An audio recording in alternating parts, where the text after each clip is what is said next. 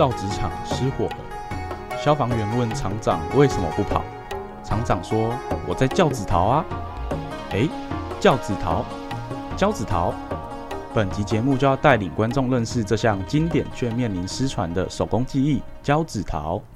今天的节目主题是百年手工技艺，你不知道的教子陶。我是主持人阿娇、直指、小桃。我们将介绍嘉义胶子桃，带领各位听众进入这个传统技艺的世界。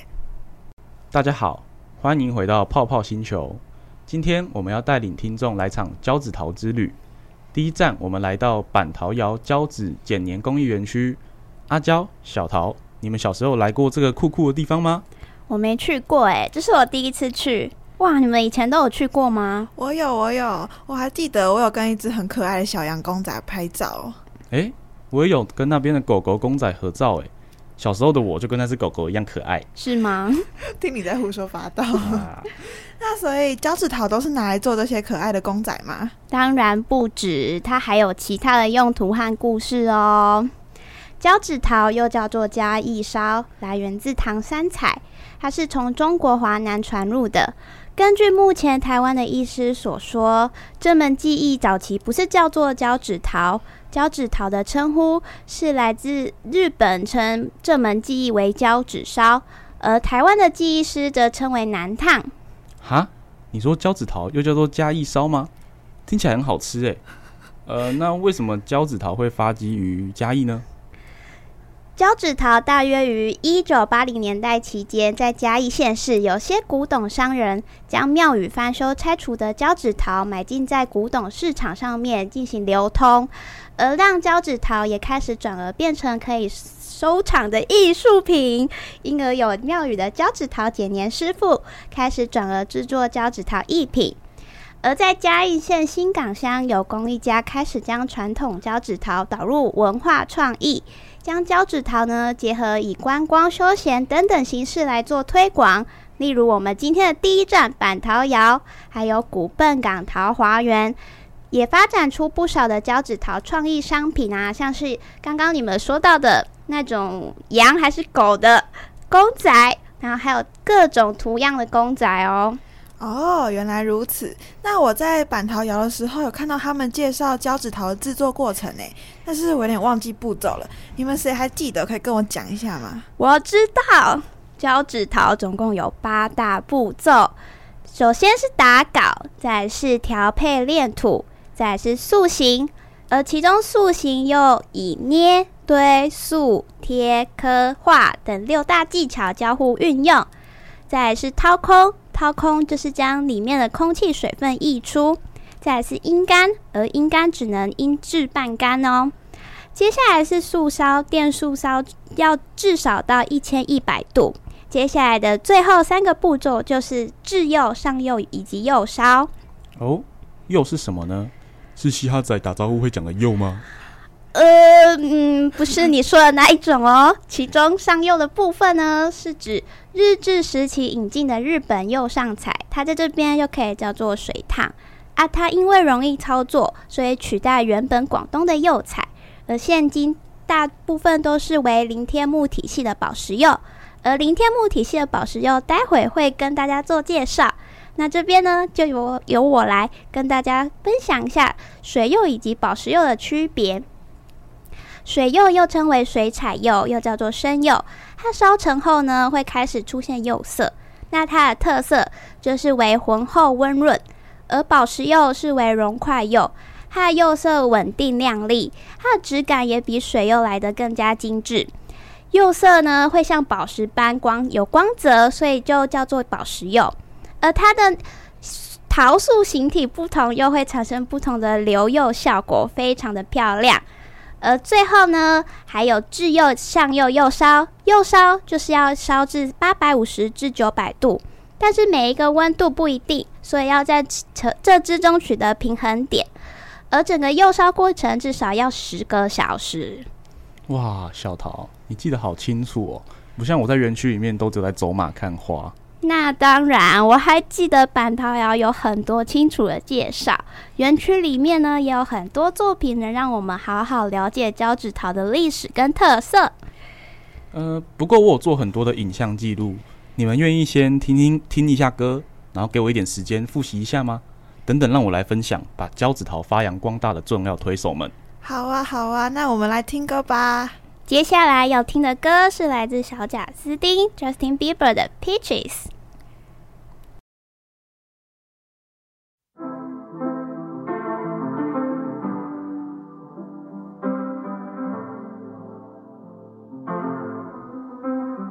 I got my peaches out in Georgia. Oh yeah, shit. I get my weed from California. That's that shit. I took my chick up to the north, yeah. Badass bitch. I get my light right from the source, yeah. Yeah, that's it.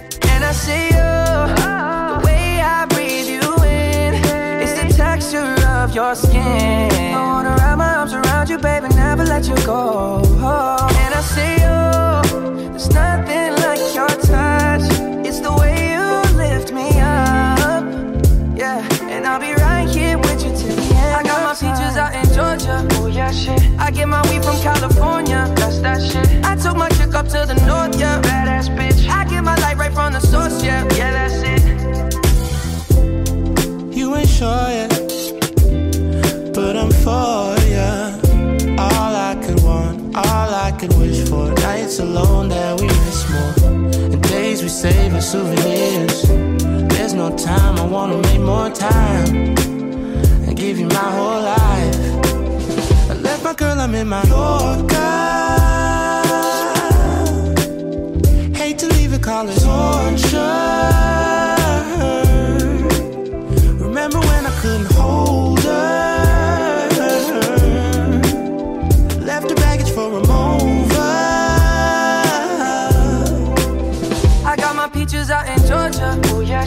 I get my weed from California. That's that shit. I took my chick up to the north, yeah. Badass bitch. I get my light right from the source, yeah. Yeah, that's it. I get the feeling, so I'm sure. Hand in my hand because I'm yours. I can't, I can't pretend, I can't ignore you right from me. Don't think you wanna know just where I've been. Oh,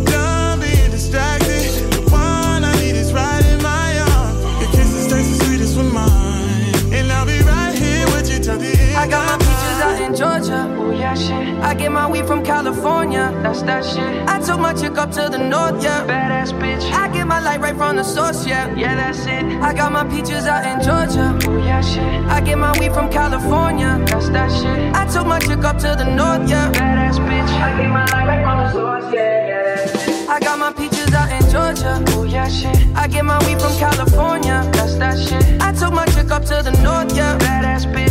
I get my light right from the source, yeah. Yeah, that's it. I got my peaches out in Georgia. Oh yeah, shit. I get my weed from California. That's that shit. I took my chick up to the north, yeah. Badass bitch. I get my light right from the source, yeah. Yeah, that's it.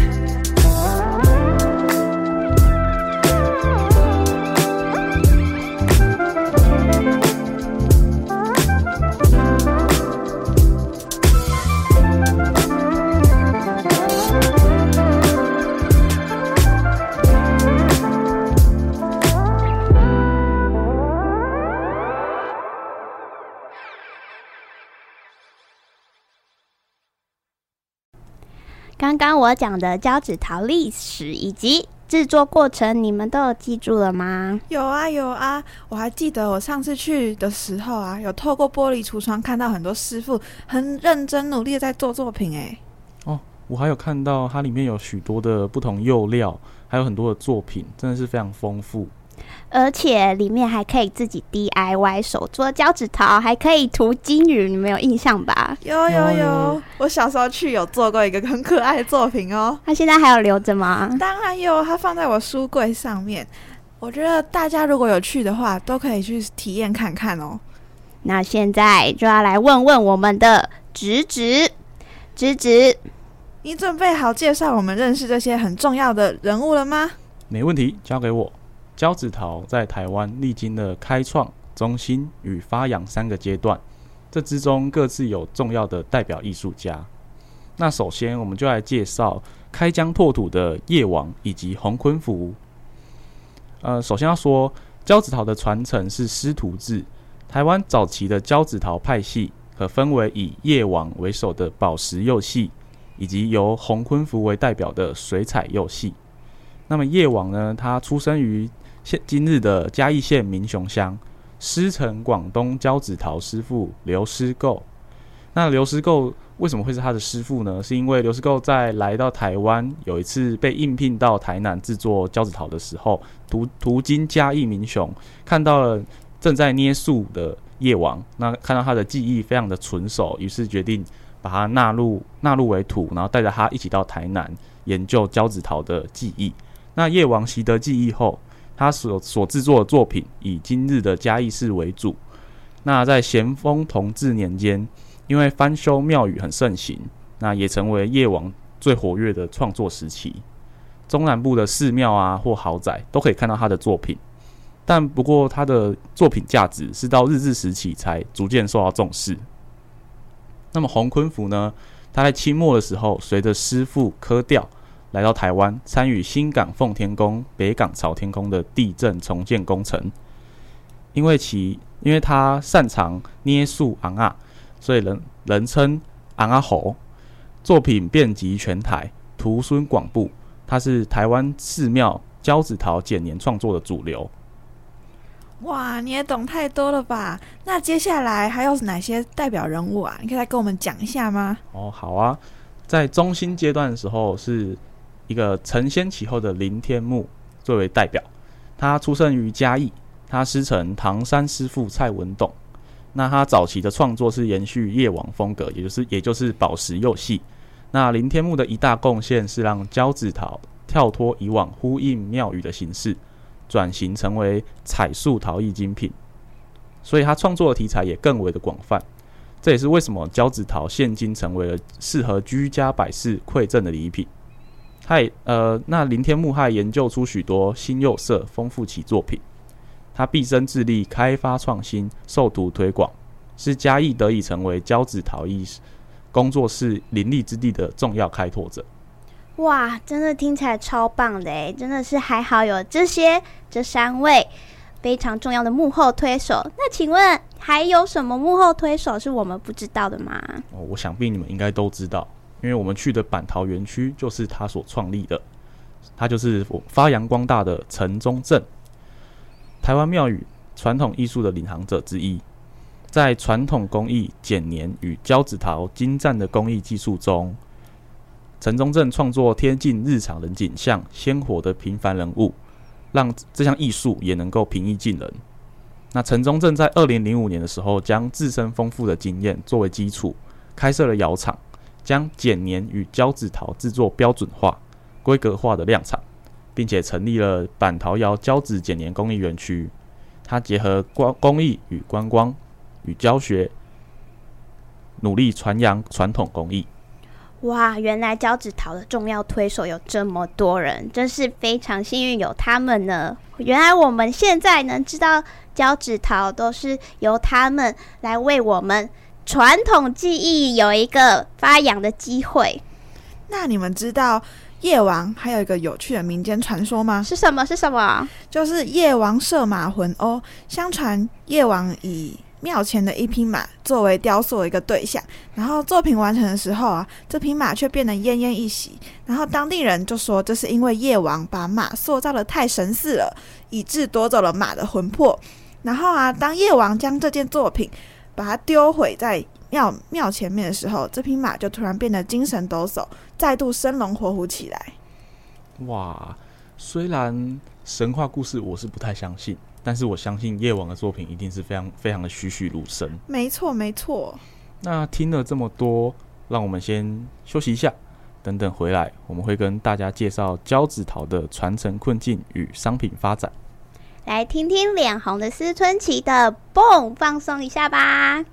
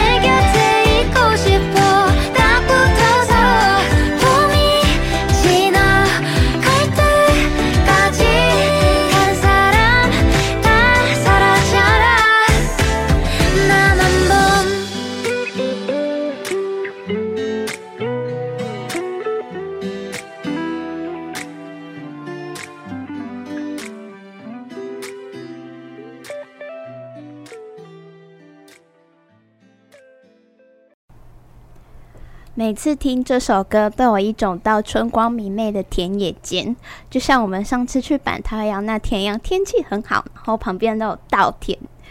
哦，我也很喜欢这种漫步调的感觉。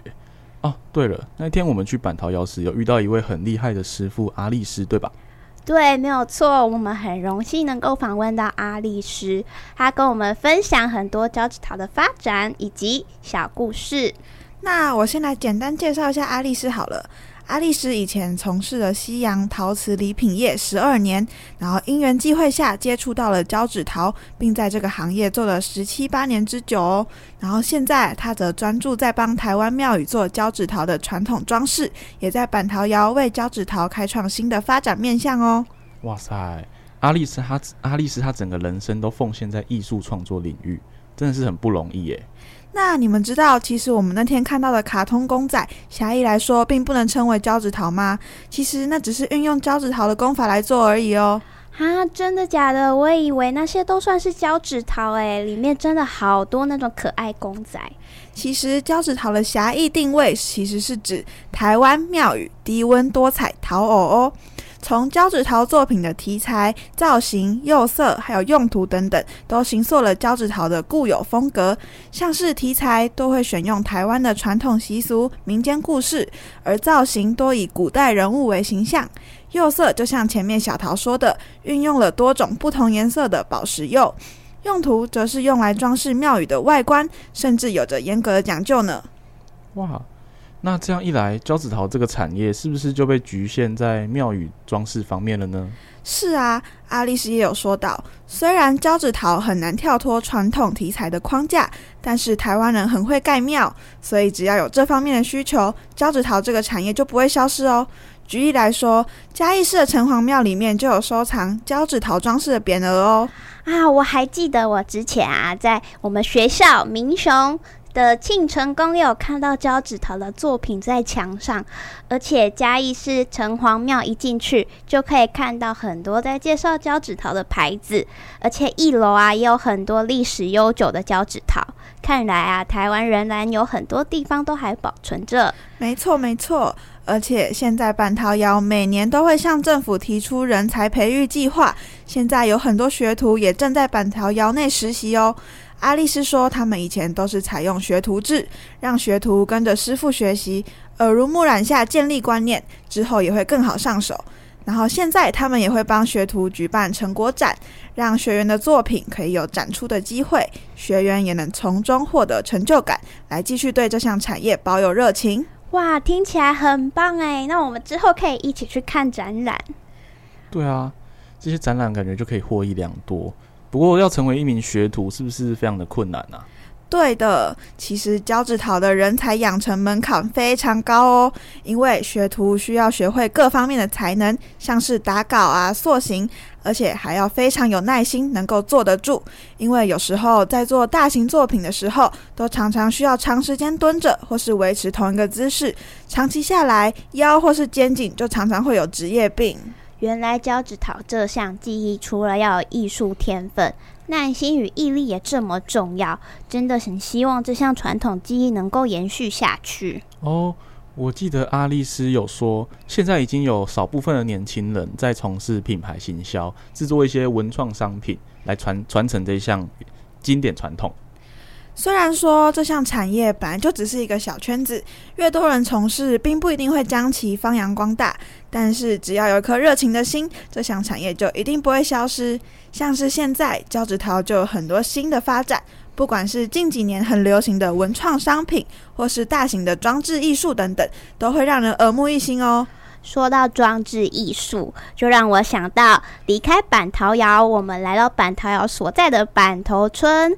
在这个村庄，我们可以看到交趾陶跟社区做结合，也有许多的装置艺术。我们也可以看到，在路旁边的住家外面，墙壁都有粘贴很多可爱的交趾陶作品。我总觉得啊，走进那个村庄，感觉进入一个小小的童话世界耶。而且社区每个住家的信箱都是用胶纸桃制作，真的超级无敌可爱。阿丽丝还有跟我们分享到，之前啊有一个梅花鹿的装置艺术，原本做了四只装饰在马路旁的矮墙上面，后来因为谐音闹了笑话，就变成死路一条了啦。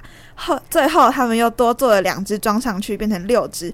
然后其实从这件事情也可以看出，胶纸桃跟传统竞技是密不可分的。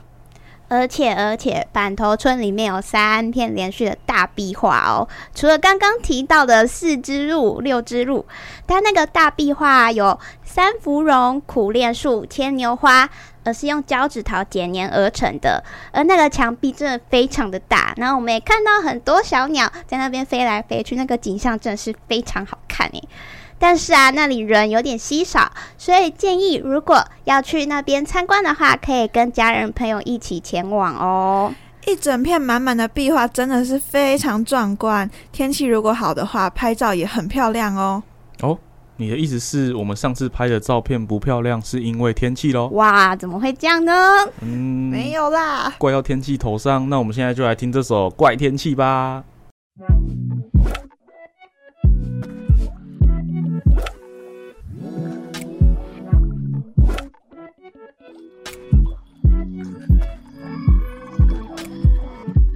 一样在六点泡一样的咖啡，即使早有预谋，在适应多雨的气候。挤同一班车厢，灵魂却空荡，慢慢调整姿态，故作自然却无力取暖，心里塞满所有不合时宜。的月光只是比方，古人说的浪漫只是颗心上下了针，雨滴同样滴在你肩膀，怪就怪天气，像曾哭过的酒店里，那些是非对错留下的痕迹。满街都是未干的记忆，爱情不过是一场无病呻吟，毫无预警，下了又停，怪这场雨不如先快。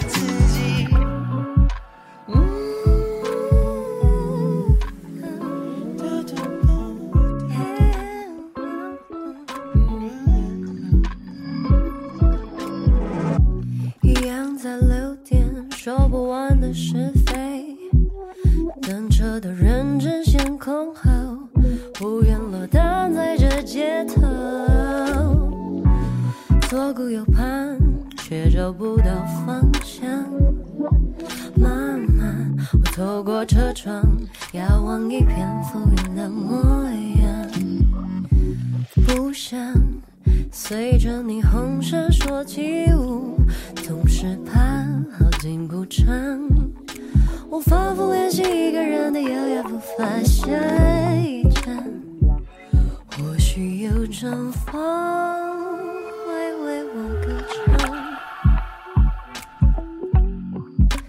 怪就怪天气像个孩子不讲道理不服气的吹散了落叶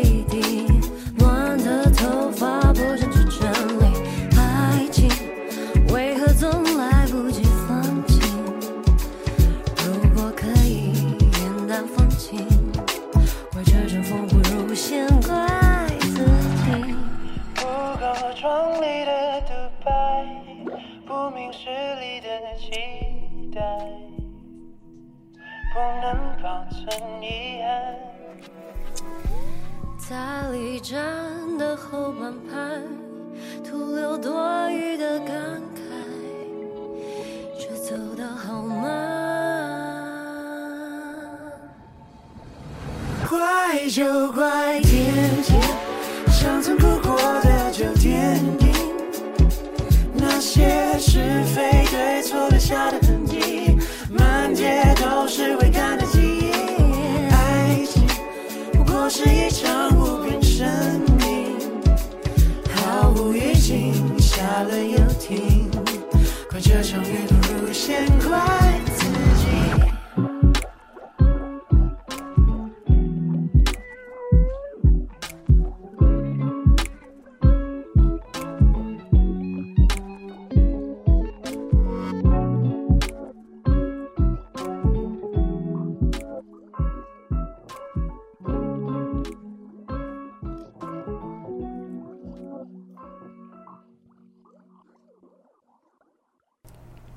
去完板头窑工艺园区以及板头村，最后一个地方，我们来到位于嘉义市的嘉义博物馆。这里有常设展览，位于三楼的胶纸陶馆。而这里除了介绍胶纸陶的历史发展，也有非常多互动式体验。哦，我还记得，我印象最深刻的就是模仿胶纸陶陶耳的互动游戏。嘿嘿，我拿了六十四分哦，是我们三个里面最高的。也比我们高四分而已啊！哦，我觉得那个超难的哎，但是很有趣，可以跟着那个荧幕上面的人偶啊摆姿势，我就觉得非常的棒。然后又有 QR code 可以下载照片，可以当做纪念啊。可是那个照片我看起来蛮滑稽的，我不太想拿来做纪念。可能只有你很丑吧？我们两个肯定是好看的啦。我也觉得呢。哦，好吧，但我最喜欢的是可以拓印胶纸桃的那一项互动体验。虽然我连三颗柿子都画不好，不过那还是一个很新奇的体验，还可以知道胶子桃的作品都跟吉祥话之间相当有关联。对，除了好玩又有趣的游戏之外，还有可以学习到知识的问答题。就像我了解到好多传统吉祥话的用法，还有代表的器具或是物品呢。没错，而且重点是它有一些互动式游戏是可以边做边学的，非常的有巧思，而且还可以让我们自己去配玩偶的颜色。重点是嘉义博物馆还有很多精细的介绍和体验，非常大，推荐大家可以去参观。而且最重要的是，里面有很收藏很多很多交趾陶的作品，我印象中还有从唐朝流传到现在的作品呢。哇！那还真的是非常的古早。馆里面我记得也收藏了许多原本装饰在庙宇上的作品，他们就把它这样原封不动的搬进馆内收藏，相当的不可思议。例如壮观的七贤过关以及八仙过海，作品中的人物呢与场景塑造，把这两句成语诠释得相当生动，非常值得一看。哎、那你们知道吗？嘉义市博物馆只要凭学生证，学生票就只要二十五块而已哦。假日如果有空闲时间，真的可以去看看。然后啊，他们博物馆的门票非常可爱，而且还可以当成书签留念收藏哦。里面呢、还有很多常设展，还有一些丰富的展览，就非常值回票价。我们去观参观的时候也得到很多纪念品呢。我真的觉得嘉义博物馆真的是一间非常棒的。博物馆哦，那我一定要每个礼拜都去那边领纪念品哦。没有啦，我是说去那边收取新的知识。没错，希望之后脚趾桃这项技艺可以有更多人来认识以及了解哦。好，那今天的节目就到这里，跟大家分享的景点也非常推荐给听众可以去走走看看。如果有机会到新港或嘉义市参观的话，除了认识这项百年传统技艺，也可以了解在这块土地上发生的故事。各位听众也可以去各大平台搜寻“泡泡星球”，收听更多精彩有趣的节目哦。听完这学期的《泡泡星球之嘉义特色》，大家想必都更认识嘉义这座城市了吧？最后一首歌就为大家带来理想混蛋的《在地球爆炸之前》，希望大家听完可以获得满满的能量哦。我是今天的主持人阿娇，直直小桃，大家再见，拜拜。拜拜。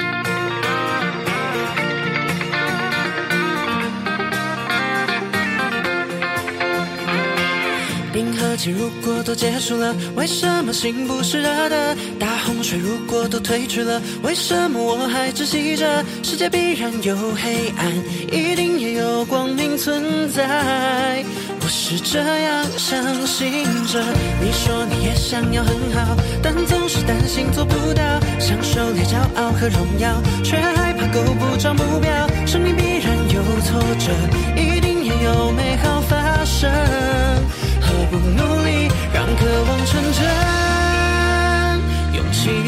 唯一的方舟，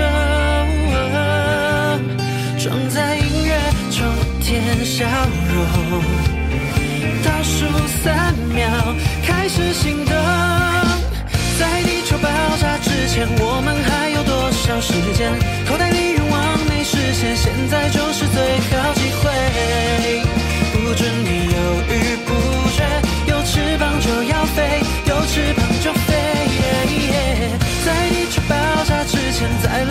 华丽冒险。伟大不一定卓越，有时只要疯狂一点点，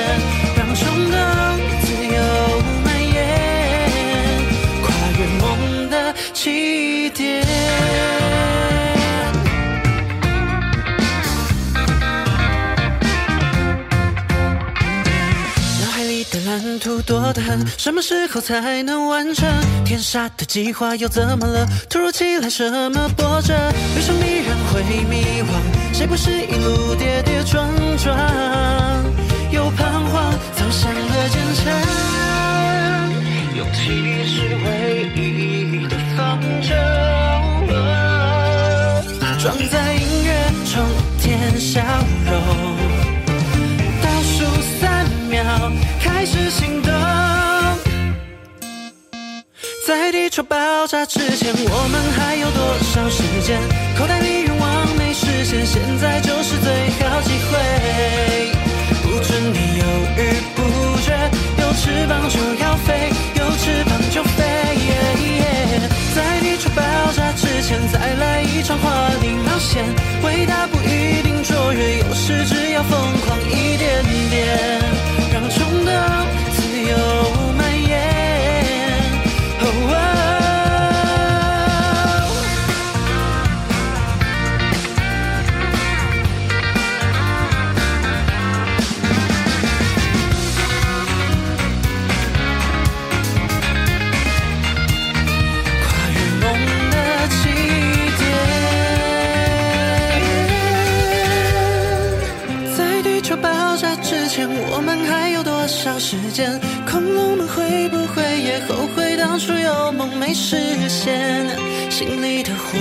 除非，生命就该浪费在美好瞬间。Yeah, yeah. 在地球爆炸之前，再来一场华丽冒险，有你陪在我身边就不。